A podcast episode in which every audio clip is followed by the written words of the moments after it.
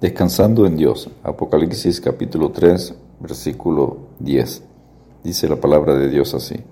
Por cuanto has guardado la palabra de mi paciencia, yo también te guardaré de la hora de la prueba que ha de venir sobre el mundo entero, para probar a los que moran sobre la tierra. La iglesia de Filadelfia es una de las siete iglesias en Apocalipsis capítulo 2 y 3 que Jesucristo selecciona para dar el mensaje de las siete iglesias de Apocalipsis. Aunque estas iglesias eran congregaciones históricas y existentes en el Asia Menor, representan los tipos de iglesias que han existido y existirán en todo el transcurso de la era eclesiástica. Lo que Jesucristo dice a estas iglesias es importante en todos los tiempos y para los creyentes de hoy. El primer punto que conseguimos Apocalipsis 3.10 es por cuanto has guardado la palabra de mi paciencia.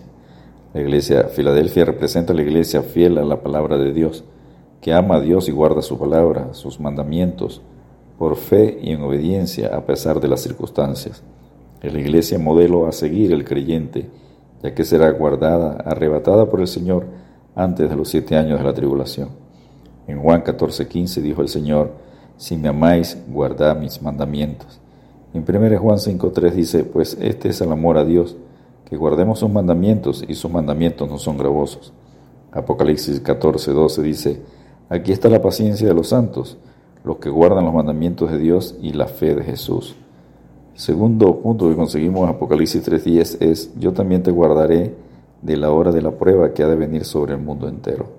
Jesucristo hace aquí referencia a un acontecimiento futuro que por breve tiempo somete a prueba al mundo entero y representa el tiempo de la tribulación, periodo de siete años, a la semana 70 de Daniel, que conseguimos en Daniel 9.27.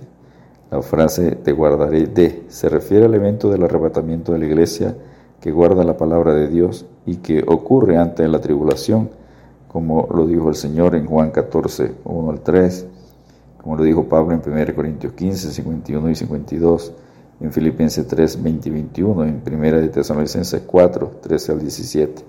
1 de Tesalonicenses 4, 16 y 17 dice, porque el Señor mismo con voz de mando, con voz de arcángel y con trompeta de Dios, descenderá del cielo y los muertos en Cristo resucitarán primero.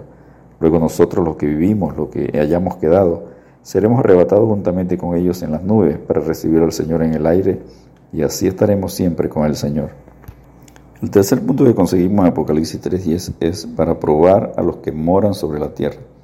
En resumen, las pruebas o juicios que vendrán sobre la tierra durante la tribulación son los juicios de los siete sellos, lo conseguimos en Apocalipsis 6, traerán a nivel mundial guerras, hambre, enfermedades, y un terremoto. Con estos juicios perderán la vida la tercera parte de la población mundial. Le siguen los juicios de las siete trompetas, que están en Apocalipsis 8 y 9. Dañarán la tercera parte de la vegetación, los mares y los ríos de la tierra, y la tercera parte del sol, la luna y las estrellas. También serán atormentados durante cinco meses los habitantes de la tierra por demonios con apariencia langosta, y por este tormento las personas desearán morir, pero no podrán morir. Serán desatados cuatro ángeles caídos, demonios, para generar guerra en la tierra y acabar con otra tercera parte de la población mundial. Finalmente, con los juicios de las siete copas de la ira, que están en Apocalipsis 16, se cumple lo que conocemos como el día de la ira de Dios. Sofonías 1.18 dice, ni su plata ni su oro podrá librarlos en el día de la ira de Jehová, pues toda la tierra será consumida con el fuego de su celo, porque ciertamente destrucción apresurada hará de todos los habitantes de la tierra.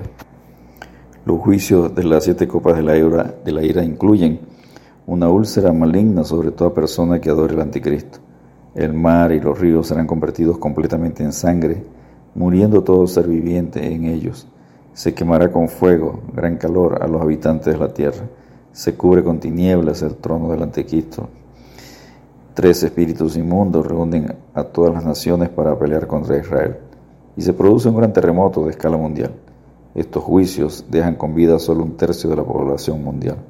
Los siete años de la tribulación finalizan con la segunda venida de Jesucristo a la tierra para hacer juicio a las naciones y establecer su reino milenial, como lo vemos en Apocalipsis 19, 11 al 21, en Mateo 24, versículos 29 al 31 y en Mateo 25, versículos 31 al 46.